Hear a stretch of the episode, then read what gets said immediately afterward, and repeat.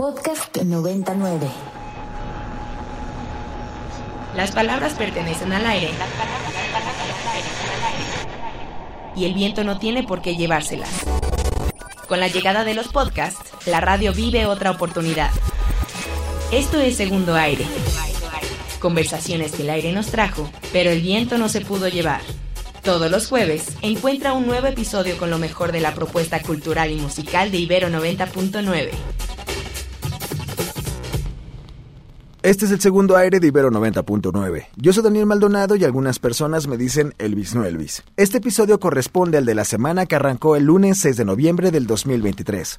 Una vez pasado el Día de Muertos, ahora sí arranca el fin de año. Hipnosis logró otra gran edición del festival, volándose la barda con actos de alto nivel como Altingun, Moi, Panda Bear y Boy Harsher. Pero dicen, y coinciden los que asistieron, que el momento de la noche fue cuando los Flaming Lips tocaron Do you realize? Y lograron que el público se hiciera consciente de que toda la gente que conocen y quieren algún día morirá. Do You Realize podría traducirse a un ¿Te das cuenta? La banda logró que el público se abrazara esa noche. Do You Realize es una rola del 2002 y ha conmovido a generación tras generación.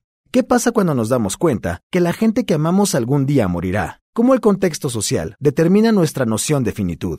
Los traumas también se heredan podría ser el título para este episodio. La escritora argentina Valentina Bincourt y la cantante mexicana Joaquina Mertz llegaron a nuestros aires, traumas e influencias intergeneracionales en este segundo aire. Catalina vive con la nona, su abuela, profesora de la Facultad de Filosofía y Letras de la UNAM, quien se pierde en el tráfico de la inmensa Ciudad de México y no teme a gritar injurias a quienes conducen demasiado lento.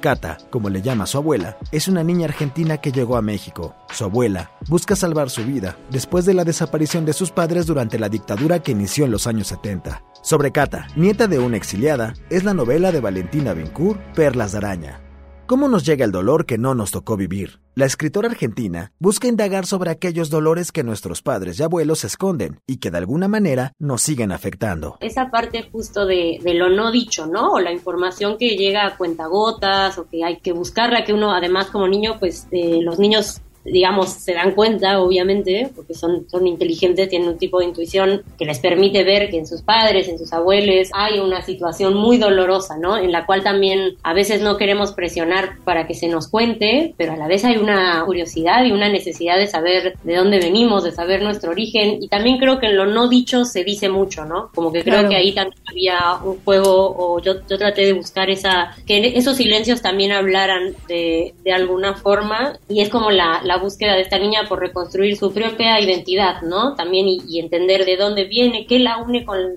con, su abuela, qué la une con Argentina y a la vez qué une a su abuela, como un mundo aparte, ¿no? Como si ella tuviera su mundo con su abuela, pero a la vez la abuela tiene un mundo otro que, al que ella no puede acceder del todo, pero que por momentos se deja ver.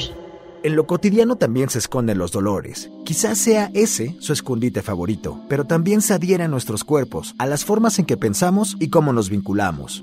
Aun cuando nosotros no hayamos vivido el terror de un exilio o una guerra, nuestras familias pueden replicar el trauma. La reconfiguración de los núcleos familiares es parte del motor creativo literario de Bincourt en Perlas de Araña. Es tanto el horror, es, como tan, tan terrible esos procesos que pueden ser como las dictaduras, las guerras, podemos pensar en exilios también, no sé, la diáspora. Eh, después del holocausto, ¿no? Bueno, durante el holocausto, en la, en la Segunda Guerra Mundial, no sé, como digamos, esos procesos tan complejos, tan inentendibles por lo deshumanizantes, que, que creo que al final como que traté más bien de, eh, de pensar en lo que, en, lo que sí somos eh, capaces de entender o de, o de acercarnos más, ¿no? Que son a, historias particulares, es decir, no a estos procesos de la historia, y también pensar cómo esto, estas historias las entiende una niña, ¿no? O sea, si nosotros como adultos nos resultan inentendibles, pues para un niño, ¿cómo, cómo se explica? ¿No? ¿Cómo se puede entender todo esto? Y entonces pensarlo más bien en una historia en particular. O sea, creo que a mí lo que me interesaba era contar una historia. No mi historia, no la historia de Argentina, no la historia del exilio, sino una historia, ¿no? Como pudo ser una historia dentro de tantas y que diera cuenta de, hay muchos puntos de convergencia, pero también hay experiencias bien distintas, ¿no? Como que las experiencias fueron muy distintas de, la gente que, llegó exiliada a México, dependía el año, la profesión, si ya tenían familia acá, si no, quiénes se vinieron, también cómo se reconfiguran las familias, ¿no? Justo en, en mi novela, pues es una abuela y una nieta, pero hay veces que venían, no sé, dos hermanos o un matrimonio, o bueno, digamos, una diversidad, una pluralidad enorme, ¿no? Pero creo que dar cuenta de una historia puede ser más conmovedor o más cercano que tratar de dar cuenta de la historia con mayúsculas. Para más viajes a las entrañas de motivaciones creativas y literarias, escuche la Inspiria de lunes a jueves de 12 a 13 horas en Ibero 90.9 y en Ibero 99.fm en cualquier parte del mundo. Las historias familiares y la música son elementos que conforman nuestra identidad. Hasta el segundo piso del edificio P de la Universidad Iberoamericana llegó Joaquina Merz para encontrarse con Sara Belén, locutora del En Vivo con 99. En esta ocasión, las ondas gercianas tienen el honor por su nuevo sencillo Barcelona. Sara y Joaquina nunca se habían visto en persona, pero la radio ya las había unido sin darse cuenta desde años atrás. La conexión entre las dos es inmediata y a partir de ahí todo fue como la radio misma. Un momento efímero, dejando una huella profunda. En el proyecto radiofónico Aire Libre, concluido en 2021, Joaquina Merz tuvo su Viernes de Nenas junto a Julia Toporek y Valeria Martín del Campo. Yo, la verdad, eh, sí, yo escuchaba mucho el Viernes de, de Nenas. Viernes de Nenas, era legendario, ¿no, loca? 100%. La neta sí estuvo, estuvo increíble esa época de la vida, pero pues ya ahora sí retomando a la que vine a hacer en verdad, que es música. Siento que gracias a haber trabajado en la radio como que aprendí un poco más de de lo que le gusta a la gente escuchar. Como que venía muy viciada de la escuela, venía muy viciada de mis propios gustos, ¿no? Como que yo quería hacer nada más jazz y como dedicarme a eso y después de haber estado trabajando un rato en la radio y de como entender qué es lo que le gusta a la gente en general escuchar, como que me abrió muchísimo el panorama a poder eh, abrir mi propio panorama musical y hacer estar haciendo la música que estoy haciendo hoy. Nuestra historia se escribe conforme a lo que nos importa, nos duele, nos emociona y nos toca vivir. Joaquina se ha formado en la música y la radio. A ella, como a todos los seres vivientes y sintientes de este mundo, la pandemia le afectó. Era la típica de, ah, ya no estoy deprimida, pum, vale, cómo no. Creo que parte de eso viene muchísimo de la pandemia eh, y de mm, no poder tener estos acercamientos justo con la música y con gente creativa. Y pues la neta yo sí valí más paloma, o sea, una depresión súper fuerte y además sintiendo que no, o sea, que había gastado mucho tiempo en, en no trabajar en este proyecto por estar en la radio, por estar modelando, por hacer otras cosas que al final del día también me sirven y que también adoro, pero pues la neta no sé, lo mío, lo mío, lo mío es hacer música. Entonces fue muy difícil, me dediqué mucho a escribir yo sola.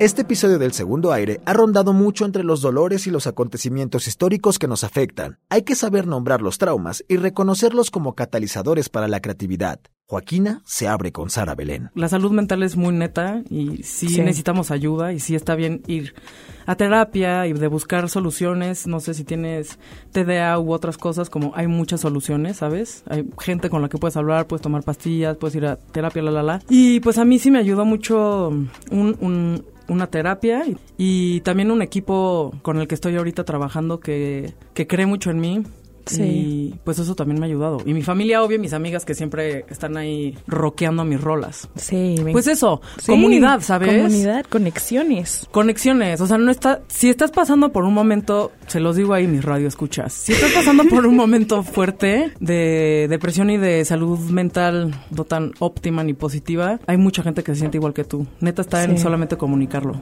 Para más conversaciones sinceras, íntimas y abiertas, escucha el en vivo con Sara de lunes a jueves de 7 a 8 de la noche. Por ahora decimos adiós y estaremos una semana más recopilando conversaciones que pertenecen al aire y que el viento no debe llevarse. El próximo jueves tendremos un nuevo episodio para ti. Este fue el segundo aire. La voz y el guion de este episodio son de Daniel Maldonado, Elvis no Elvis. La revisión de Sofía Garfias y la producción es de Ana Vampi, la vampiresa. Hasta la próxima.